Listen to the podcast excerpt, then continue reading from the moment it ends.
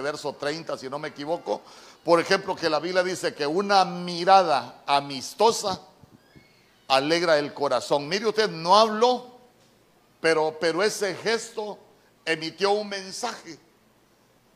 Qué bonito es que, usted llega a su casa, lo vean con, ojos de alegría.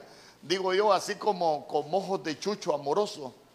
Como cuando llegaba el profesor Girafales a la vecindad y salía doña Florinda. No le hablaba, pero con aquellos ojos nosotros sabemos que, que era un gesto de cariño. Amén. Entonces mire qué interesante que la Biblia dice, una mirada amistosa alegra el corazón. Pero imagínese usted en su casa qué tipo de miradas.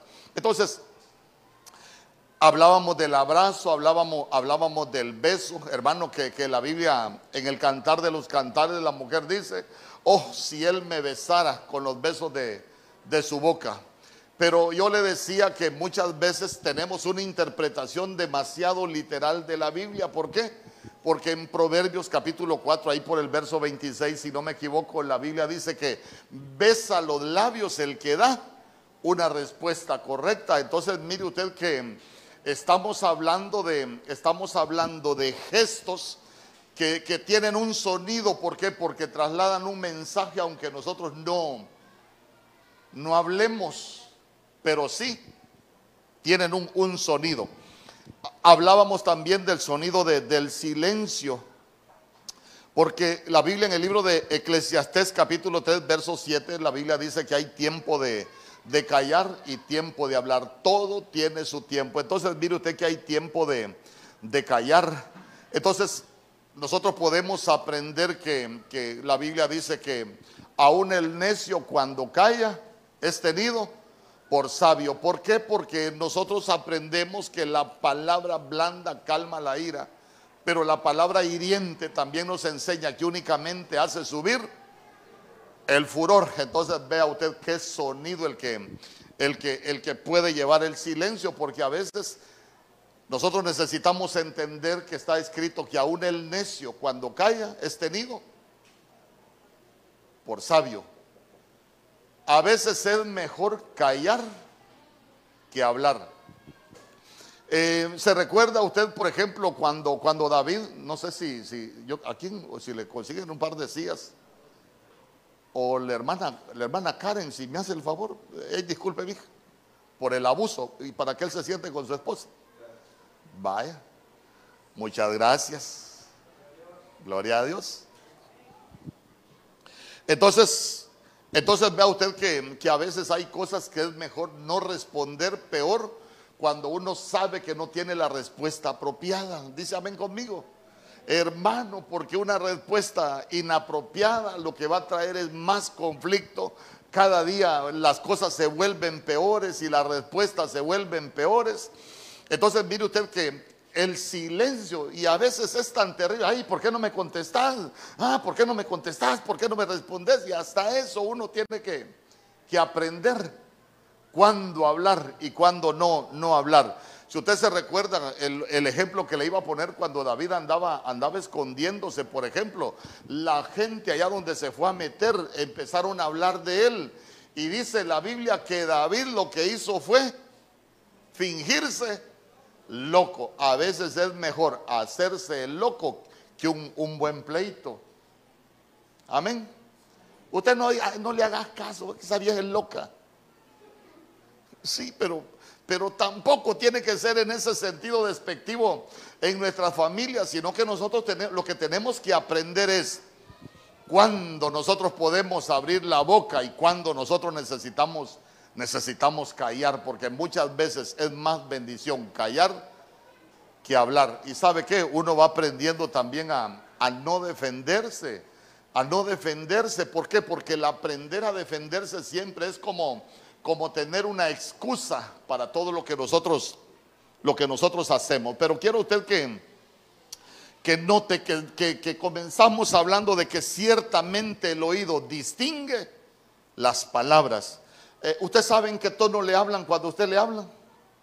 Eh, por ejemplo, voy a, hablar de, voy a hablar de los padres. Voy a hablar de los padres. ¿A quiénes sus papás cuando estaban enojados con usted le decían su nombre? Usted se fijó que los padres a veces a uno lo, lo trataban con un cariño, pero cuando estaban enojados, Mario Alberto, venga para acá. Ah, ya usted sabía que, que cuando le decían el nombre, le tocaba. Entonces, entonces vea usted por qué uno sabía que, que le tocaba. Porque, porque nosotros probábamos nuestras palabras con el oído. ¿Sabe que es como, como que nosotros tenemos un paladar? Imagínense que le diga yo a mi esposa, eh, ¿cómo amaneciste? Me puede responder, ¿bien? O me dice, un poco mal. Y que yo le diga, ¿cómo amaneciste? Como quien dice, estoy esperando que un día ya no amanezcas. Entonces, entonces, entonces vea usted que, que uno tiene que, tiene que aprender. ¿Por qué? Porque uno sabe, hermano, ay, vieras cuánto te amo. Ya venís vos con esas hipocresías otra vez. ¿Por qué? Porque usted sabe que lo que está haciendo y el tono con que se lo dice no es correcto. ¿Por qué? Porque usted tiene un paladar bueno, todos tenemos un, paladar que prueba las palabras y mire usted qué interesante porque los tenemos, lo tenemos en el oído. Se recuerda que este es un tema que, ya lo comencé a hablar y yo quiero seguir hablando del sonido de las palabras, porque si hay algo que puede causar daño en las familias es lo que nosotros hablamos, lo que nosotros decimos. Solo para los que no estuvieron el viernes, el viernes que hablamos de las palabras, yo comencé mencionando de que la Biblia dice, la respuesta blanda aplaca la ira, Proverbios capítulo 15, verso 1, la nueva Biblia española, pero la palabra hiriente atiza la cólera. Hablábamos de, que la palabra hiriente es retadora, la palabra hiriente es provocadora, la palabra hiriente carece de suavidad, ¿sabe qué? La palabra hiriente resulta hasta desagradable al oído y generalmente la palabra hiriente hiere la dignidad de las personas. Imagínese a alguien con la dignidad herida, hermano. Eh, ¿Qué tipo de comunión se va a tener después cuando nos acostumbramos en nuestras casas a tratarnos de esa, de esa manera? Pero después hablamos de Proverbios capítulo 12, verso 18, que la Biblia dice, hay hombres cuyas palabras son como golpes de espada, mas la lengua de los sabios es, es medicina. Cuando hablamos de que, de que hay palabras que son como golpes de espada, estamos hablando que golpean con lo que dice. ¿Sabe qué? Como que, como que ya no hay amor, como que ya de pronto eh, mejor, mejor, mejor no hablar. Sabe que cuando, cuando la Biblia dice que, son como golpes de estado, es cuando ya nos volvemos indiscretos para decir las cosas y te dijeron algo y te quedó doliendo. Y te quedó doliendo y, y tal vez ya pasaron los días y todavía te sigue doliendo. ¿Y por qué te sigue doliendo? Porque probaste la palabra con el oído y, y lo, que te, lo que te dijeron fue como, como un golpe. Entonces uno debe de de cuidar mucho. ¿Sabe por qué? Porque hay golpes que tardan demasiado en sanar. Más cuando, cuando nosotros seguimos en lo mismo.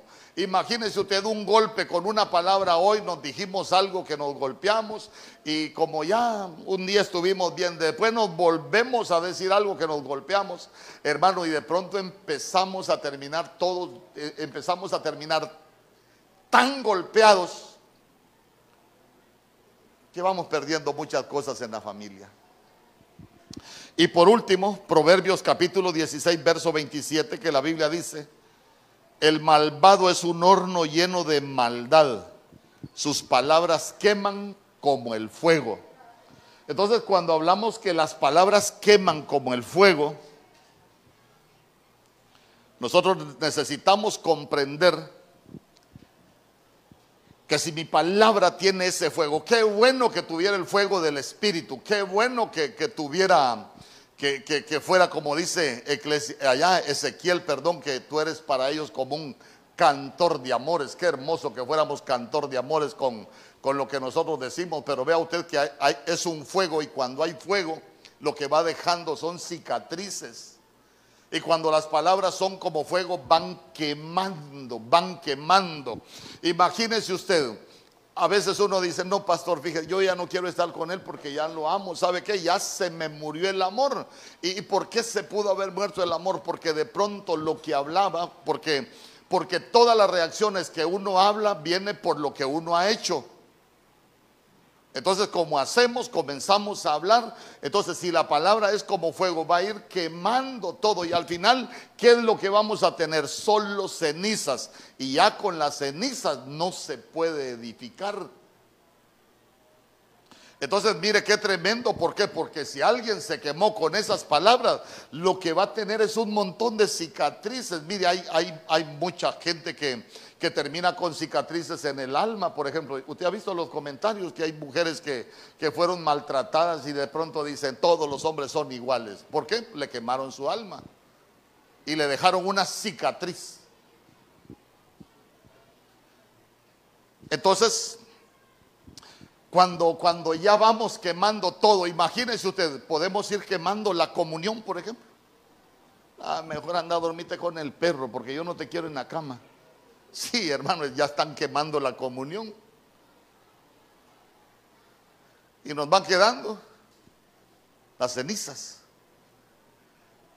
¿Podemos quemar los sueños? Sí, podemos quemar los sueños. ¿Podemos quemar los planes? Sí, podemos quemar los planes. ¿Por qué? Porque de pronto nos hemos dicho tantas cosas que, ya quemó los planes que usted lo que piensa es, ay, ¿para qué voy a hacer planes? Y, a ver hasta cuándo llegamos. ¿Por qué? Porque ya lo quemamos. Entonces, mire qué cuidado necesitamos nosotros eh, con, con ese tipo de, de palabras. En Génesis capítulo 34, verso 13. Génesis capítulo 34, verso 13. Mire lo que dice la escritura. Pero respondieron los hijos de Jacob a Siquem y a Amor su padre con palabras engañosas. Diga conmigo palabras engañosas. Por cuanto había amancillado a Dina, su hermano. Cuando nosotros hablamos de, palabras engañosas, estamos hablando, eh, estamos hablando de que nosotros queremos hacer creer por palabras algo que no es verdad. Por ejemplo, por ejemplo, A veces alguien le puede, voy a hablar de los hombres para las mujeres. Por ejemplo, un hombre le puede decir a una mujer, eh, yo te amo. Mira, yo te amo. Pero tal vez, tal vez su comportamiento no es bueno. Imagínense que ande enamorado afuera. Yo le pregunto, ¿le está hablando con palabras de verdad o le está hablando con palabras engañosas? Le está hablando con palabras engañosas. ¿Por qué? Porque está diciendo algo, pero que en realidad no lo está viviendo. Creo que nosotros deberíamos aprender, se recuerda que hace poco yo le enseñaba que nosotros deberíamos aprender a amar de hecho, no de palabra. Amar de hecho, ¿sabe qué? Que con lo que nosotros hagamos, porque los hechos también tienen un, lenguaje. Cada cosa que nosotros hagamos en la familia se nos note que amamos nuestra familia. Dísame conmigo. Ay, hermano, porque, porque podemos muchas veces tener palabras, pero que son engañosas. Fíjese que a veces como uno escucha tantas cosas, no mire pastor, yo la verdad que a mi marido ya no le creo ni el bendito, yo ni sé cuál es el bendito, pero algo ha de ser de... Ya a mi marido ya no le creo ni el bendito, mire, si fuera Pinocho, yo creo que para la nariz, el día que lo entierren, va a ocupar unos tres ataúdes, pastor. Ay, hermano. ¿Por qué? Porque sus palabras siempre llevan engaño. Engaño. Eh, creo que, que nosotros, como decía Pablo, necesitamos aprender a hablar y comenzando por nuestra familia, palabras de verdad. Palabras de verdad. ¿Sabe qué? Que si nosotros lo decimos, que sea eso lo que nosotros sentimos, pero que no lo digamos y no sea eso lo que nosotros estamos sintiendo ni estamos haciendo. Dice amén conmigo. En Primera de Samuel capítulo 18 verso 22, mire que la Biblia dice, y mandó Saúl a sus siervos hablar en secreto a David diciéndole, he aquí el rey te ama y todos sus siervos te quieren bien. Sé pues yerno del rey. Si usted ha leído el contexto de ese pasaje, se va a dar cuenta que, mire, mire, y mandó Saúl a sus siervos hablar en secreto a David. ¿Por qué en primer lugar manda que se lo digan en secreto? ¿Por qué no dijo, eh, tráiganme a David? Mira David, yo quiero que seas mi yerno. Porque cuando usted lee se va a dar cuenta que el rey Saúl no quería a David lo que quería es mandarlo a hacer algo para que lo mataran.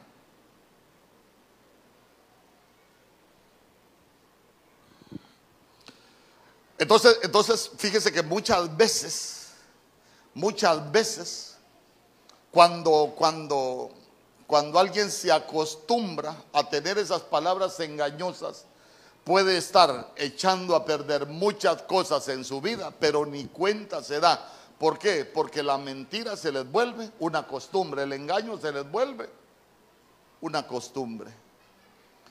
Qué hermoso sería que un esposo le pueda decir a su mujer, fíjate que te amo, pero que se note, que sea verdad. O que una, o que, o que, o que una mujer le pueda decir a su esposo que los ama, hermano, pero que sea verdad. Fíjese que yo no me explico cómo alguien puede destruir un matrimonio y decir que ama a sus hijos, hermano, porque sufren los hijos, sí o no se les causa un gran daño a los hijos, sí. Entonces vea usted que se vuelve hasta normal, pero para nosotros los cristianos no debería de, ser normal. Dice amén conmigo. Sí, porque hay cosas que nosotros necesitamos, necesitamos aprender a no hacerlas como las hace el mundo, sino que necesitamos aprender a hacerlas como es la voluntad de Dios. En Job capítulo 6, verso 3. Job capítulo 6, verso 3. Mire lo que dice la escritura.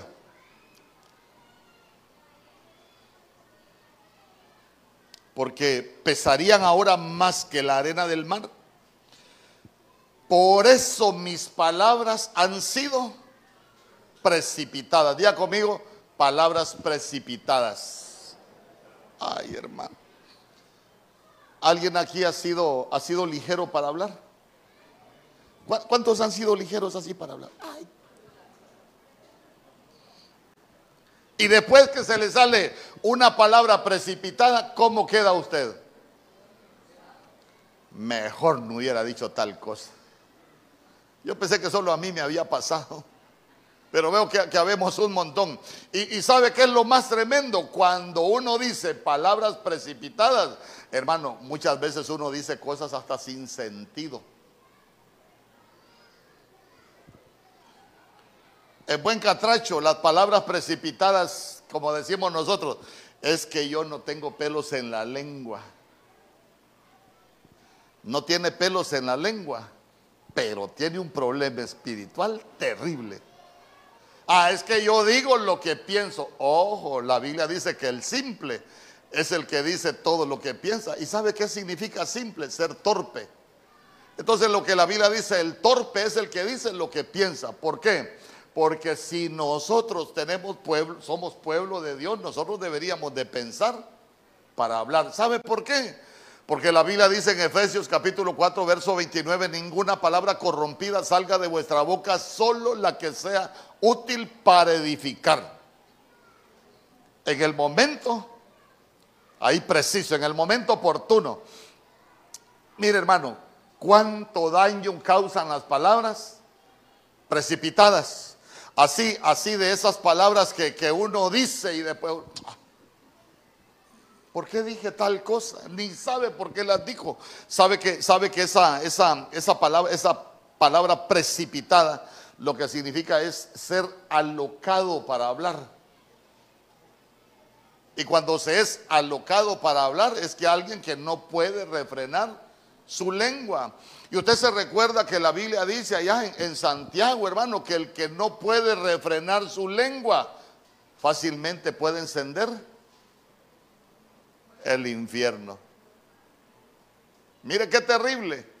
Cuando no se puede refrenar la lengua, fácilmente podemos encender un fuego. Y sabe qué, volvemos a lo mismo, el fuego lo que va a traer es destrucción. Ah, porque hay fuego que es purificador, pero cuando es por, por palabras precipitadas que nosotros no tenemos control, el fuego que vamos a encender muchas veces es de contienda. El fuego que vamos a encender muchas veces es de división. Lo que vamos a estar encendiendo el fuego es de problemas y donde nos vamos a quemar. Sabe que el tener palabra precipitada, vuelvo, es ser simple para hablar. Ser simple. Y sabe que me llamaba mucho la atención que las palabras precipitadas dice que son palabras impetuosas. Impetuosas. Cuando hablamos de algo impetuoso es algo que se desborda cuando hablamos de algo, de algo impetuoso que se desborda, hermano, imagínense usted, véalo con el río. Cuando el río está ahí en su cauce, qué bonito, el agua está clara, usted va, lo disfruta. Así es nuestra vida, cuando las palabras están claras, son bonitas, nosotros las disfrutamos, pero cuando viene lo impetuoso, las aguas se ha fijado que son, son impetuosas cuando están sucias. Pero ahí ya no, ya no, ya no, ya, ya sabe que son palabras que ya no tienen límites. Cuando hay, cuando hay ese tipo de palabra precipitada es porque se rompen los límites. Ya no estamos diciendo algo normal, estamos diciendo algo fuera de lo normal. Por ejemplo, lo que va a traer es destrucción. Y vamos a derribar a cualquiera. Hermano, mire, derribar, derribar a una mujer con algo que uno le dice sin pensarlo, es fácil. Vamos a empatar el partido. Mujeres, derribar a un hombre con algo que usted le dice también es fácil. Pero como vamos a edificar nuestra familia, hacer pedazos a nuestros hijos con algo que nosotros les decimos, así precipitado, también es fácil.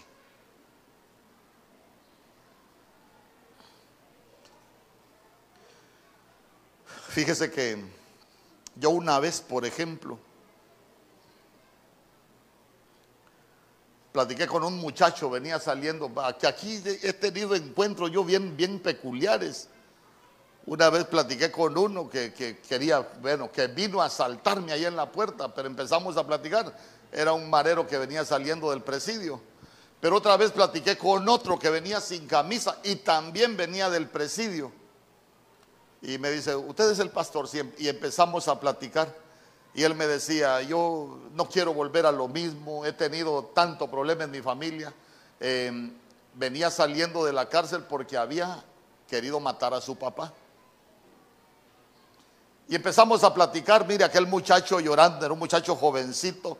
Y empezamos a platicar y él, y él me decía, yo no quiero volver a lo mismo. Le digo, ¿y por qué quisiste matar a tu papá? ¿Sabe qué me dijo? Porque me trataba como perro, me dijo. Viera todo lo que me decía, digo yo, un padre tratando hacia sus hijos. Usted dirá, pastor, somos cristianos. Sí, aquí hemos tenido, aquí hemos, nos han traído muchachitos que sus padres siendo cristianos los han querido matar. Comenzaron con la violencia verbal y se metieron a, se llenaron tanto de ira, hermanos, que terminaron atentando contra sus hijos. Ah, para vengarme de esta mujer. Ah, para vengarme de este hombre, porque ¿sabe qué? Y todo comenzó por las palabras. Usted no se ha fijado, ¿cuántos han tenido problemas porque se dijeron algo y se enojaron y después comenzaron discutiendo y que, y que hicieron tantas cosas así increíbles? Ahora ya no, ya no levanta la mano. Hermano, pero eso es ¿sabe qué? Sucede, sucede. Y mire usted qué sencillo, comenzamos por algo, a veces hasta sin sentido, pero como no tenemos control de lo que decimos, se nos desbordan las palabras. El apóstol Germán decía yo, he querido ver por qué la lengua no se está quieta. Dice que él se ponía en el espejo, sacaba la lengua y la lengua siempre se está moviendo. Usted ya ha visto la lengua. Siempre se está moviendo. Por eso es que hay que tener cuidado con, con la lengua. Ligeros para, ligeros para hablar. Mire usted, precipitados para hablar. Cuando uno es precipitado para hablar, muchas veces, hermano, vamos a desbordar el río y vamos a tener mucha destrucción. En Job capítulo 8, verso 2. Job capítulo 8, verso 2. Mire lo que dice la escritura. ¿Hasta cuándo hablarás tales cosas? Y las palabras de tu boca serán como viento impetuoso. Entonces mire usted que hay palabras que son como viento impetuoso. Ay, hermano, cuando hablamos de cuando hablamos de, de, viento impetuoso es lo mismo. Estamos hablando de no medir. Aquí estamos hablando de que no se mide lo que se dice. Allá antes estábamos hablando de no tener control de lo que se dice, que las palabras se nos salen así, pero sin pensar. Pero aquí estamos hablando de que, de que no medimos lo que nosotros podemos provocar con lo que estamos diciendo. Y hay vientos que son violentos y se llevan de paso lo que se les atraviesa. Esposa, hijos, suegros, no digamos un particular. Hay gente que tiene palabras impetuosas. Y nosotros deberíamos aprender a decirle al Señor, hermano, lo que Dios nos ha dado, no lo destruyamos. Y sabe usted que, mire, mire qué tremendo, mire, mire qué tremendo, muchas veces lo destruimos con lo que hablamos. Ministrémonos y liberémonos. ¿Cuántos han sido enemigos de, algún familiar por algo que le dijeron? Ahí sabemos varios también. Nos dijeron algo, nos enojamos pero, pero ya se reconcilió. Ah, bueno, eso es lo más importante. Eso es lo más importante. Entonces, entonces mire, mire, mire. Cuando, cuando usted lee Job capítulo 8 y usted se va un poco más atrás, se va a dar cuenta que Job estaba hasta discutiendo con Dios. Y sabe que, sabe que Job le decía, y si he pecado, ¿qué, puedes, qué puedo hacer por ti? ¿Qué puedes? Y, y empezó él, él, a decir cosas, cosas bien tremendas. Pero mire usted que Job dijo algo, algo que para mí es, es terrible. Job capítulo 7, verso 11, en la traducción del lenguaje actual. Mire lo que dice Job. En cuanto a mí, estoy angustiado y tan lleno de amargura que no puedo quedarme callado. Entonces ya se dio cuenta, ya se dio cuenta que uno le da rienda suelta a las palabras muchas veces porque uno puede tener amargura en su corazón y no se da cuenta. Mire, con esto hay que, con esto hay que tener, hay que tener mucho cuidado. ¿Por qué? Porque él dice, no puedo quedarme callado. Entonces lo que nosotros necesitamos aprender es a revisarnos. ¿Sabe por qué? Porque si uno no puede quedarse callado y ya está amargado, hermano, lo que va a salir de su boca son palabras impetuosas. ¿Y sabe qué? A usted no le importa quién se las dice.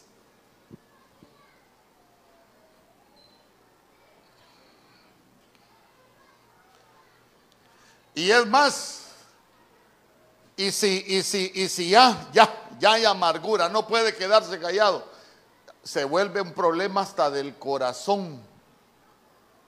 ¿Por qué se vuelve un problema del corazón? Porque la Biblia dice que de la abundancia del corazón habla la boca. Nosotros necesitamos limpiar nuestro corazón de amargura. ¿Sabe para qué?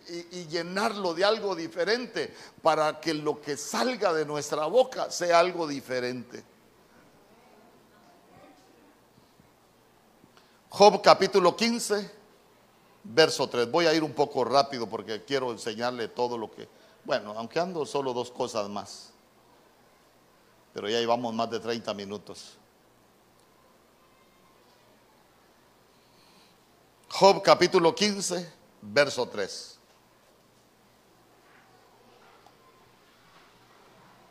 Disputará con palabras inútiles y con razones sin provecho. Mire qué pregunta.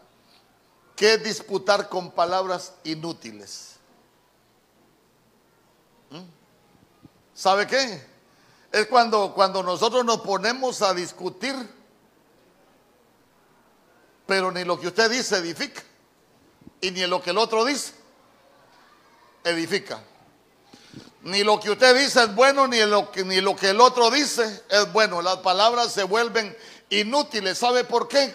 Porque no están arreglando una situación, sino que únicamente la están complicando.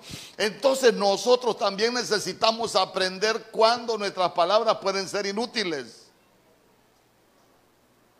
Hermano, porque hablar de palabras inútiles es hablar de, falta de sabiduría. Hablar de, de palabras inútiles es cuando uno habla sin sentido. ¿Sabe qué? Palabras inútiles dice que son palabras vanas. Palabras vanas. Y las palabras vanas La Biblia dice que las palabras vanas de nuestros labios únicamente empobrecen. Ahí está, por ahí lo vamos a buscar. Proverbios capítulo 14, verso 23. Entonces, recuerde, disputar con palabras inútiles son palabras vanas, palabras sin sabiduría. Pero mire qué tremendo. Proverbios capítulo 14, verso 23. En toda labor hay fruto. Mas las vanas palabras de los labios empobrecen. Yo le pregunto, se puede empobrecer una relación matrimonial cuando las palabras son inútiles? Ay, sí, hermano, nos vamos quedando sin nada.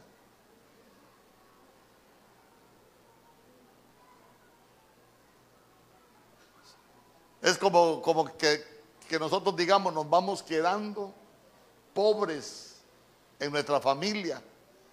Se nos va acabando todo. ¿Por qué? Porque de pronto vamos a tener una familia en la miseria, eh, tal vez con dinero, pero espiritualmente y familiarmente en la miseria.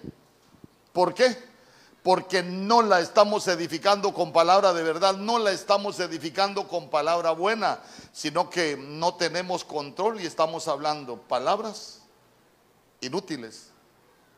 Mire, si hay algo que, que nosotros deberíamos hacer es pensar, lo que voy a decir, eh, ayuda a mi familia o es una palabra inútil. Si es inútil, mejor no la diga.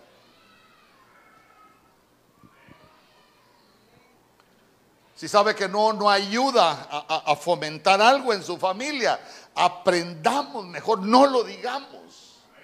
Hermano, porque si hay algo triste, ¿sabe qué? Es cuando se empobrecen las relaciones. ¿Sabe cuándo las relaciones son pobres? Cuando ya usted no quiere compartir con alguien porque la relación está en la miseria. Qué bonito sería para administrarlo en un, en un evento matrimonial. ¿Sabe cuándo está en la miseria una relación matrimonial? Cuando usted toca la puerta y la encuentra cerrada, está en la miseria. El que tenga oídos para oír, que oiga. Colosenses capítulo 4, verso 6.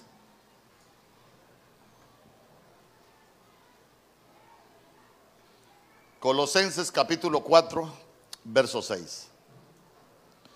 Porque ya enseñé muchos sonidos que no son buenos, pero quiero cerrar ministrando nuestras bocas. sea vuestra palabra siempre con gracia. Diga conmigo con gracia. Sazonada con sal.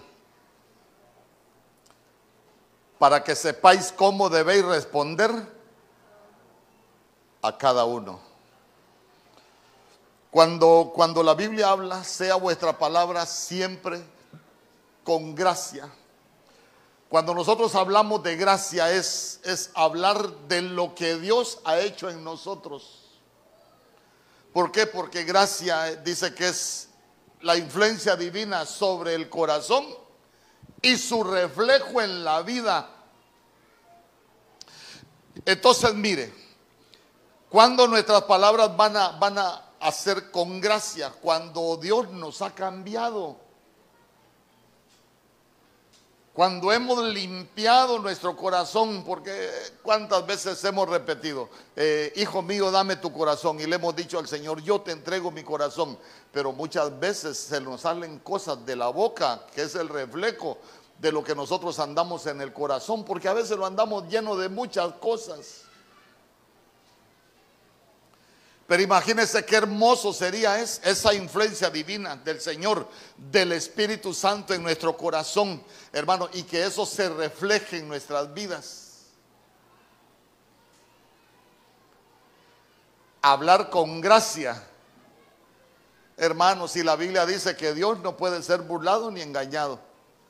Hay una Biblia que dice, con Dios no se juega. Todo lo que el hombre siembra, eso mismo va a cosechar lo que nosotros sembremos con esta boca es lo que vamos a, lo que vamos a, cosechar. Entonces imagínense qué hermoso es lo que Dios pueda hacer en nuestra boca porque eso se va a reflejar en lo que nosotros hablamos y cómo nosotros, porque hablar es una administración. ¿Acaso no hemos leído que la Biblia dice que, que, uno se amarra con los dichos de su boca? ¿Acaso no hemos leído que la Biblia dice que muerte y vida están en poder de la boca. Entonces mire qué tremendo y qué bonito es que nuestra palabra con gracia, con gracia. ¿Sabe qué? Si su palabra no tiene esa influencia de lo que Dios ha hecho en su vida, mejor aprenda a callar. Bueno, aprendamos a callar. Nadie está exento. Esa palabra gracia también significa merecer aprobación. Merecer aprobación ponga ahí en un renglón lo que usted va a decir y medite. ¿Será que esto Dios me lo aprueba o me lo desaprueba? ¿Será que, ¿Será que estoy hablando como alguien que ya está lleno del Espíritu Santo, influenciado por el Espíritu Santo? Estoy hablando como cualquiera. Porque si está hablando como cualquiera, usted no merece aprobación de lo que va a decir. Es que yo tengo la razón, pastor. No, no estamos hablando de quién tiene la razón y quién no tiene la razón. Estamos hablando de aprender a hablar. ¿Por qué? Porque tenemos un paladar en el oído, para bien o para mal. Sabe que esa palabra gracia también significa mérito, mérito. Cuando hablamos de méritos, estamos hablando de un derecho que nosotros tenemos para recibir un reconocimiento. Un reconocimiento. Porque, hermano, hermano, A veces nosotros hacemos méritos, pero no para recibir un reconocimiento. A veces hacemos méritos con lo que nosotros decimos, pero más para meternos en problemas que para ser reconocidos. Entonces note cómo, cómo nosotros necesitamos, necesitamos aprender a hablar cosas buenas. ¿Sabe qué? En nuestra familia aprendamos a hablar cosas buenas. Eso es lo que, eso es hablar con gracia. ¿Sabe qué? Aprender a decir las cosas de manera agradable, que, que cuando nosotros hablamos, hermano, el que está escuchando no se pueda agradar de lo que nosotros decimos. Pero a un loco, como dicen en mi pueblo, se le descubrió un cable y le sale el otro con los dos cables pelados. Hermano, nos echamos a perder. Guárdese eso en su corazón, que tu palabra y mi palabra siempre sea con gracia. Palabras agradables. Mire usted qué bonito. ¿Usted ha llegado a casas donde los matrimonios se tratan bien? Y donde tratan bien a los hijos. Y se ha fijado que son ambientes muy bonitos. ¿Y por qué nosotros a veces no lo, no lo podemos alcanzar? Pero para eso estamos aprendiendo. Amén conmigo. Para eso estamos aprendiendo. Yo creo que hoy, hoy vamos a, a orar. Yo más que todo de lo último, ya lo demás de lo malo ya no. Porque vea usted que dice que nuestras palabras también deben de ser sazonadas. Ya conmigo sazonadas.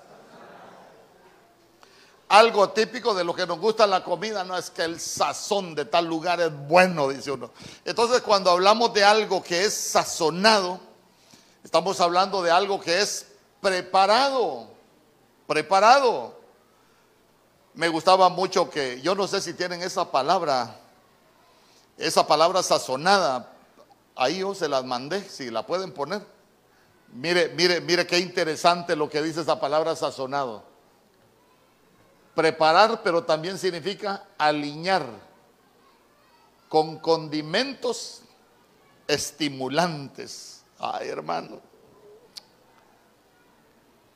Oiga bien, la palabra sazonado significa aliñar con condimentos estimulantes.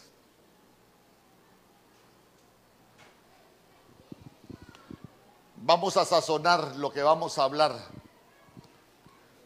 Le vamos a echar una gotita de amor, una gotita de, cariño, una gotita de ternura. Y la Biblia dice que contra el amor no hay defensa.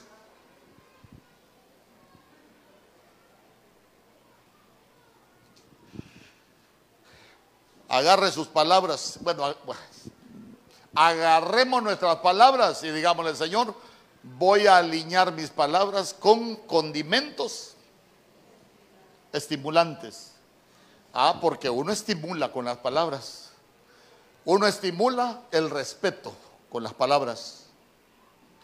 Uno, ¿Qué más puede estimular uno? Uno, uno puede estimular una buena respuesta con las palabras, pero también podemos estimular algo malo, podemos estimular una respuesta mala, podemos estimular violencia, pero, pero sazonemos nuestras palabras. Yo se lo pido, por favor. Acuérdese de lo que le estoy enseñando. Agarre sus palabras y diga, no, esta palabra, esta palabra que pruébela, está muy simple. Tiene mucho odio esta palabra, le voy a quitar el odio y le voy a echar cosas buenas y vamos a obtener cosas buenas. Amén. Mire qué bonito. Sazonadas, sazonadas son preparadas.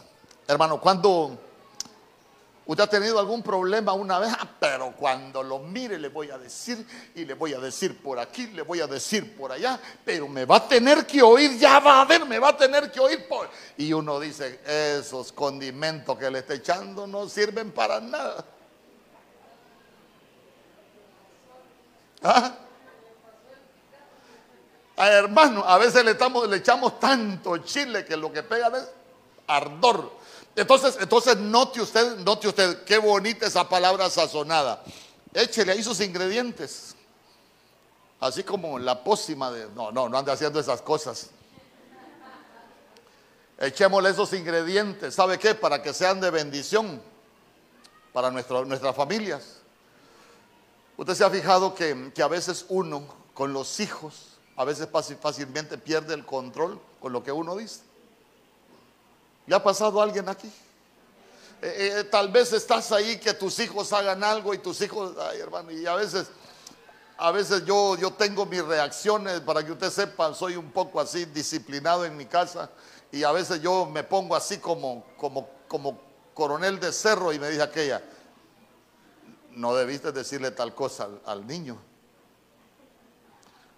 Entonces, entonces, ¿por qué le digo? Porque los condimentos que le eché, tal vez le eché un condimento que no era bueno. ¿Y sabe usted qué es lo más tremendo? Que a veces las casas se pueden convertir en cárceles. Por lo que nosotros decimos y por lo que nosotros hacemos. Pero note usted que, que van a ser sazonadas con sal. Diga conmigo, sal. Y esa palabra sal, si no se las puse ahí, pero sal, entre muchas cosas, ¿sabe qué significa sal? Significa prudencia. Mire usted qué raro que en el griego sal signifique prudencia. Imagínese usted, a nuestras palabras le vamos a echar prudencia, prudencia, ser prudente para hablar. Nosotros en nuestra familia necesitamos aprender a ser prudentes para hablar. Porque la Biblia dice que, mejor pongámoslo, Proverbios capítulo 10, verso 13.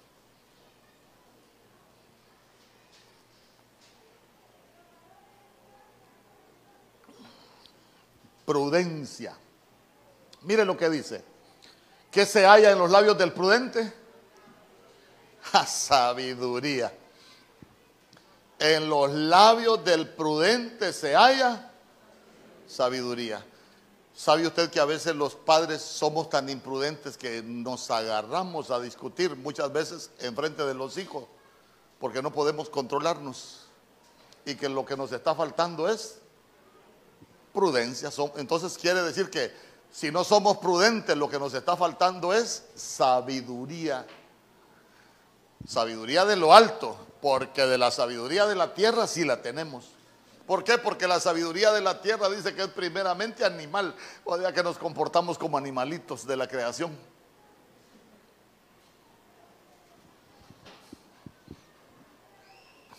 Y usted, pastor, alguna vez, si bien animalito era yo. Yo sé que usted no, pero yo sí. Eh, Proverbios capítulo 10, verso 19.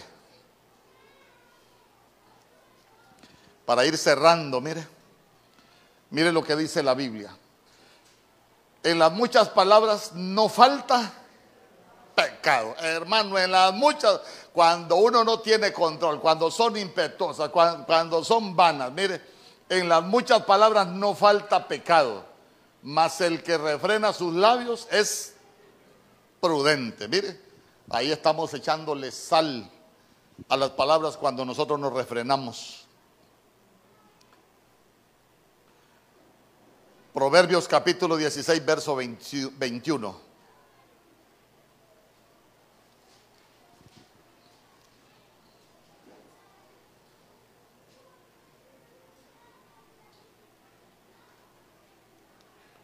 El sabio de corazón es llamado prudente. Y le repito, de la abundancia del corazón habla la boca.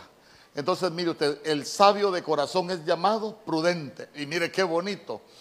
Y la dulzura de labios aumenta el saber.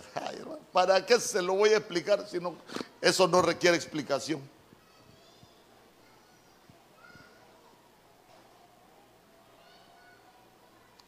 Lo que le decía del corazón. Proverbios capítulo 16, verso 23.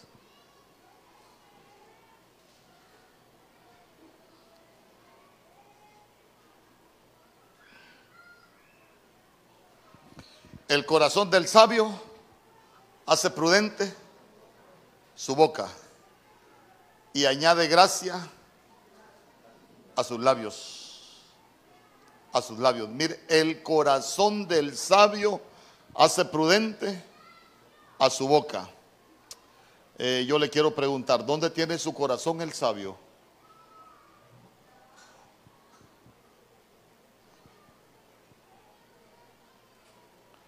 ¿Usted ha leído eso en la Biblia?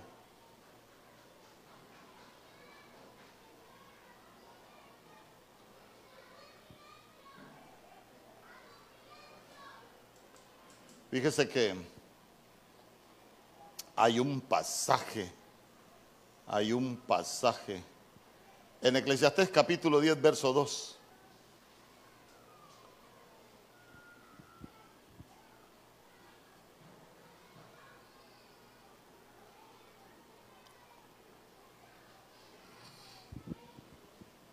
Escuche bien, escuche bien lo que le dije. El corazón del sabio hace prudente su boca y añade gracia a sus labios. Ah, pero, pero veamos nosotros dónde aprendemos sabiduría. El corazón, se lo repito, el corazón del sabio hace prudente su boca y añade gracia a sus labios. El corazón del sabio, se lo repito. vení, mi hijo, vení. Ay, disculpa, acá abajo, vení. O acá arriba, vení. Imagínese usted. Eh, Eclesiastés capítulo 10, verso 2 le dije, ¿verdad? No sé si me lo pueden poner. Mire, mire lo que dice. El corazón del sabio está. ¿Y usted dónde tiene el corazón? A la mano izquierda. ¿Es sabio usted entonces? ¿Mm? Mire, este es uno de los versos que, que no me canso de enseñarlo y me gusta mucho. ¿Sabe por qué? Porque definitivamente nosotros, nosotros venimos con diseños muy malos. Y la naturaleza humana, hermano, por los receptores de pecado y por todas las herencias, a veces tenemos un diseño, un diseño muy malo. Entonces, ¿sabe qué? En lo que nos va a dar sabiduría únicamente es que nosotros estemos delante de la presencia del Señor. Si nuestro Señor Jesús dijo, el que permanece en mí se lleva mucho fruto, porque separados de mí nada podéis hacer. Entonces mire usted, eh, no vaya a pensar, ay, el pastor Mario, se... imagínese usted que él viene, él es un cristiano. Señor, perdóname, yo, yo soy el Señor, yo soy el Señor. Eh, ¿Dónde tiene, dónde tiene su corazón él en este momento? El corazón del sabio está a su mano derecha. ¿Dónde tiene su mano derecha él? Aquí. Pero ¿de qué corazón está hablando? El corazón del sabio está a su mano Está hablando del corazón de Dios. Entonces lo único que nosotros podemos pedirle al Señor, Señor, yo te entrego mi corazón y que, mi corazón esté en tu mano derecha, en, mi mano derecha. ¿Sabe por qué? Porque hablar, hablar de la mano derecha es el corazón en la mano derecha, es estar frente a Dios y cuando nosotros estamos de frente al Señor es que nos vamos a dejar guiar. Si usted revisa con todos los que el Señor habló cara a cara, fue para darle instrucciones para cambiar su vida. Por ejemplo, gracias, hijo. Por ejemplo, la Biblia dice que el Señor hablaba cara a cara con Moisés. Moisés cuando, cuando aparece era terrible. Pero en el final dice que Moisés llegó a ser, no era, uno de los hombres más mansos sobre la tierra. ¿Por qué? Porque se acostumbró a hablar cara a cara con el Señor. Entonces, entonces ahí es donde le cambian el corazón a uno. De otra manera es difícil. Amén. Con este cierro.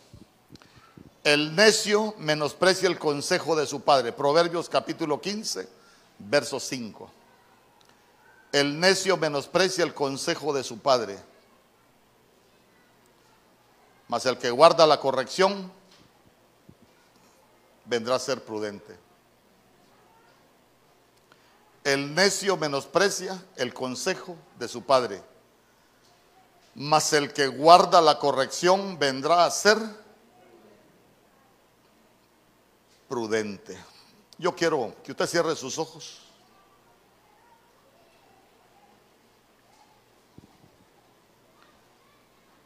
Yo quiero que usted cierre sus ojos y si me puede ayudar ahí con un teclado y hacer nada más.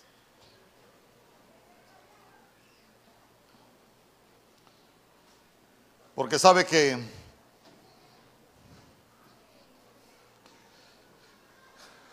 a veces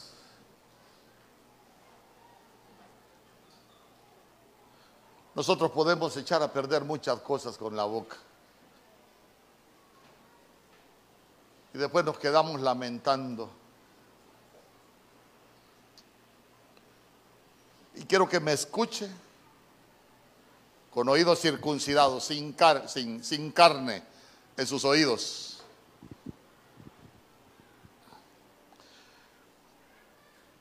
Habrá alguien en este lugar, escucha bien lo que voy a decir. Habrá alguien en este lugar que, que el Señor te ha hablado y te ha dado cuenta que estás echando a perder tu familia por la forma en que hablas antes de que, antes de que eches a perder tu familia, yo te voy a pedir que vengas al frente. Vamos a orar por ti. ¿Te has dado cuenta que tus palabras son impetuosas, que tus palabras son vanas? Hablas palabras inútiles. ¿Te has dado cuenta que de pronto tus palabras son como fuego? Son como golpes de espada no hay prudencia, no hay sazón en tus palabras. No te vayas igual, no te vayas igual. Sabe que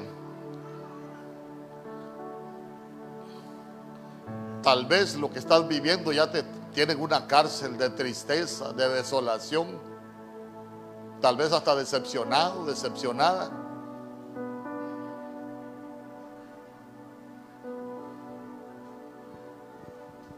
yo te diría, ven al frente, no tengas pena.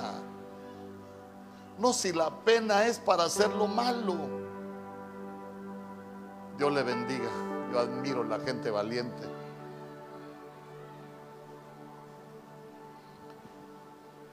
Tal vez eres hijo y no refrenas tu lengua para contestarle a tus padres. No tienes límites.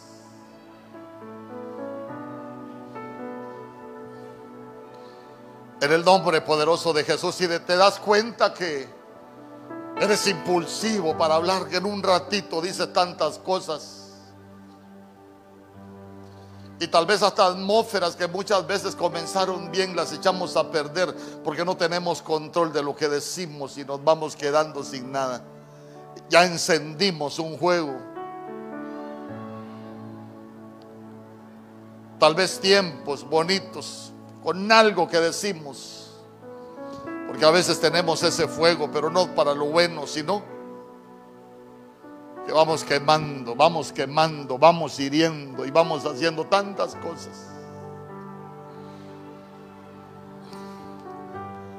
¿Sabe lo hermoso de esto? Es conocer el tiempo de su visitación, conocer cuando el Señor le habla a uno. Porque cuando el Señor nos habla es porque algo quiere cambiar en nuestras vidas. Por eso es que la Biblia dice, si oyeres hoy su voz, no endurezcáis vuestro corazón. Si oyeres hoy su voz, no endurezcáis vuestro corazón. Muchas veces no pasamos porque ¿qué van a decir? No, ¿y qué van a decir los hombres si, si el que aquí el que no tiene un problema tiene otro?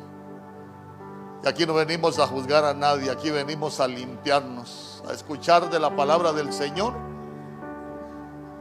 Y hemos aprendido que, la Biblia dice, el que me confiesa delante de los hombres, ah, yo le voy a confesar allá delante de mi Padre, allá, allá en el cielo.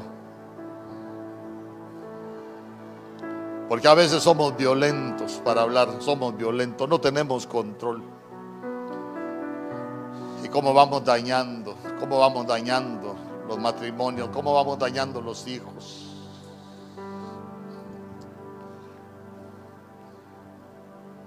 Espíritu Santo, Espíritu Santo. Hoy nos hablaste que habías venido a esta casa. Que el fuego de tu espíritu consuma todo aquello que no sirve de tu boca. Toda palabra vana, toda palabra mala, toda palabra dañosa, toda palabra inútil, toda palabra impetuosa, toda palabra que es como fuego, toda palabra que es como golpe de espada. En el nombre poderoso de Jesús. Espíritu Santo, ven y ministra a cada uno de tus hijos, a cada una de tus hijas hoy en este lugar, los que han venido al frente, mi Dios. Usted que se quedó atrás, póngase de pie y ayúdeme a orar por los que tienen necesidad. Aquellos que necesitan que Dios cambie su hablar, porque ya te diste cuenta que, que muchas veces no hay traición, no hay adulterio, muchas veces no hay cosas, no hay otros pecados en nuestra familia pero lo que hablamos causamos tanto daño. En el nombre poderoso de Jesús, Espíritu Santo, ven y sopla. Oh, mi Dios. Cambia, cambia lo que no has podido cambiar. Que sea cambiado en ti. En el nombre poderoso de Jesús. Haz esa obra hermosa, mi Dios. Haz esa obra hermosa en cada uno de tus hijos. Cuántos golpes hemos dado con nuestras palabras. Y cuántas cosas vamos debilitando en nuestras familias. Espíritu Santo, ven y ministra esta noche. Ven y ministra, Espíritu Santo.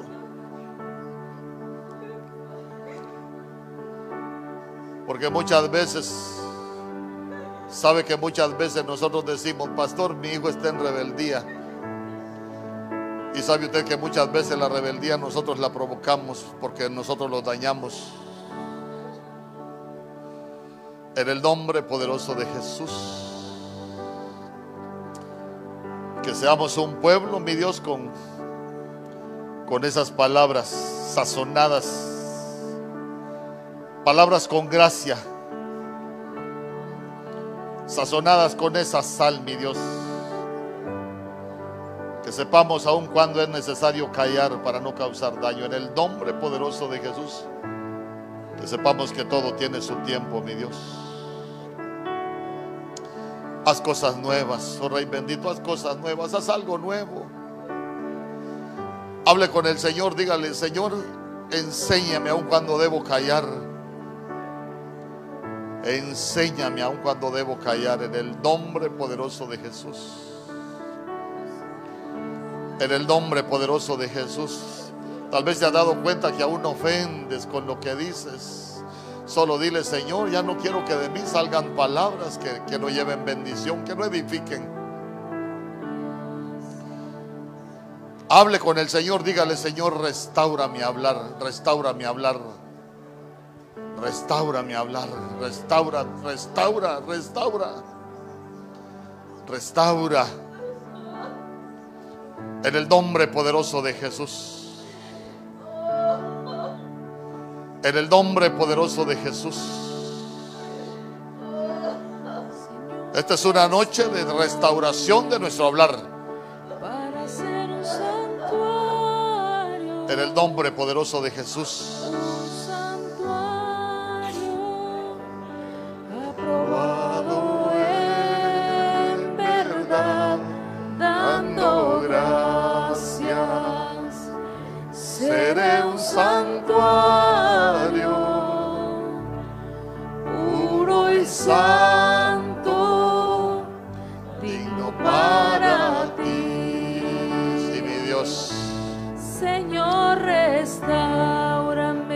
Tener palabras Para sazonadas. ser un santuario. Sí, mi Rey bendito. Un santuario. Oh, aprobado en verdad. Haz Dando cosas nuevas, haz cosas nuevas. Haz cosas Seré nuevas, oh Rey bendito. santuario. Trae restauración, mi Dios. Puro y santo. Trae restauración aún aquello que hemos dañado. Dile, Señor, trae restauración a mi vida, trae restauración a mi boca. Pero que sea restaurada la relación con mi familia. Si hay algo que has dañado con tu boca, que te has dado cuenta,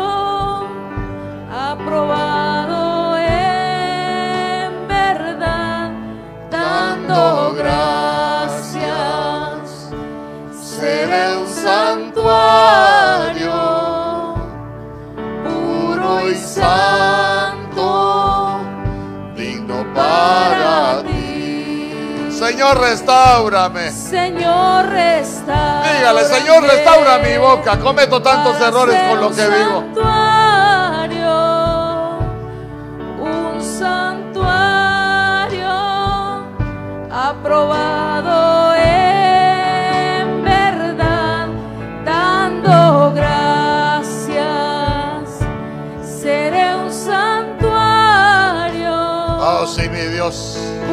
puro y santo. Restaura, oh Rey bendito, restaura. Restaura, mi Dios, restaura. Oh, sí, mi Dios. para ser un santuario. Hable con el Señor, dígale, pon palabras buenas en mi boca. Aprobado. Pon prudencia en mi boca. En el nombre poderoso de Jesús, restaura, oh Rey bendito. Restaura. Puro y santo, digno para ti. Oh, sí, mi Dios. Señor, restaurame Trae restauración. para ser un santuario. Aún de aquello que hemos dañado, mi Dios. Aprobado Sabe que muchas veces hasta, hasta de nuestros hijos herimos su dignidad, de nuestros cónyuges herimos su dignidad. Puro y santo. Cuántas cosas hemos quemado con esas palabras que son como fuego. Señor. Y después nos vamos quedando sin nada. para ser un santuario. Solo nos vamos quedando con el dolor, con familias destruidas, con familias dañadas, con hijos alejados de sus padres. Dando gracias. Seré un santuario. Aún con matrimonios en la misma casa, pero separados. A veces hasta juntos, pero por los hijos. Hasta en eso caemos. Señor, restaurame. Habla con el Señor, cántalo, dígale, Señor, restaurame, restaurame. Un santuario aprobado en verdad, dando gracias. Seré un santuario. De ahora en adelante solo proponga algo en tu vida cuando vayas a hablar. Solo piensa ah, Señor, palabras con gracia, sazonadas, un ya sabes los santuario, ingredientes que debes agregar a tus un palabras. santuario Y además de los ingredientes, la sal, la prudencia. en el nombre poderoso de Jesús. Seré un santuario. puro y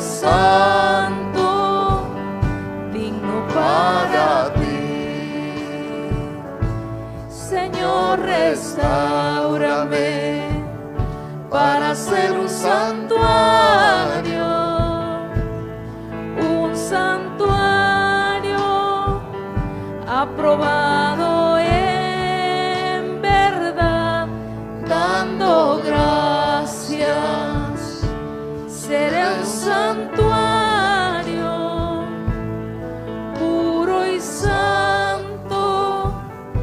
digno para ti, digno para ti. Que todo nuestro ser sea purificado, restaurado, santificado.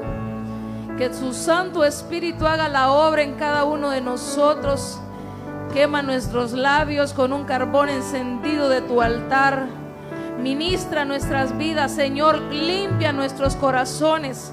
Señor, es la fuente de todo, de toda obra que nosotros hacemos, de lo que nosotros decimos.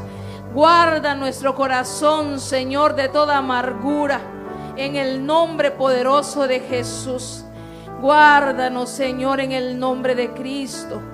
Señor, mira, si hemos dañado con nuestras palabras, hoy recogemos nuestras palabras. Señor, danos dominio propio para saber qué decir, cuándo decirlo y cómo decirlo. En el nombre de Jesús, ayúdanos, mi Señor. Necesitamos de un toque tuyo que nos ayude, que nos enseñe a hablar, que nos enseñe a comunicarnos con los nuestros. Si nosotros aprendemos en nuestra casa, así vamos a tratar a todos los demás. Palabra dice que tenemos que amarnos unos a los otros. Ayúdanos a hablarnos con amor, con respeto, en el nombre de Jesús. Guarda, guarda siempre, Señor, nuestros corazones en el nombre de Cristo. Guarda nuestro hablar. Pon freno en nuestros labios, Señor, para saber qué decir. Señor, que nuestras palabras sean sazonadas con sal y sobre todo con tu gracia. Que sean aprobadas de verdad en el nombre de Cristo. Guarda cada familia, cada hogar, Señor, que está aquí representado en el nombre poderoso de Jesús. Ayúdanos, Señor, a restaurar nuestras casas. Estamos edificando nuestras casas. Ayúdanos. Que no se escuche sonido de martillo ni de ninguna otra herramienta de hierro. En el nombre de Jesús, que nuestras palabras no golpeen, que nuestras palabras no hieran, que nuestras palabras puedan llevar restauración, consolación y todo el amor que tú has puesto en nosotros, en el nombre de Jesús. Gracias te damos con todo nuestro ser. A ti sea la gloria para siempre. Gracias Señor. Levanta muros ante muros, ante todo. Señor, haznos invisibles a todo hombre de maldad, a toda potestad de las tinieblas. En el nombre de Jesús, todo espíritu de hechicería no tiene parte ni suerte sobre nuestras casas. Todo lo que se levante y todo lo que trame el enemigo no tiene derecho, no tiene potestad. En el nombre poderoso de Cristo, te damos gracias. Llévanos en paz, llévanos con bendición a nuestras casas. En el nombre de Cristo Jesús. Amén.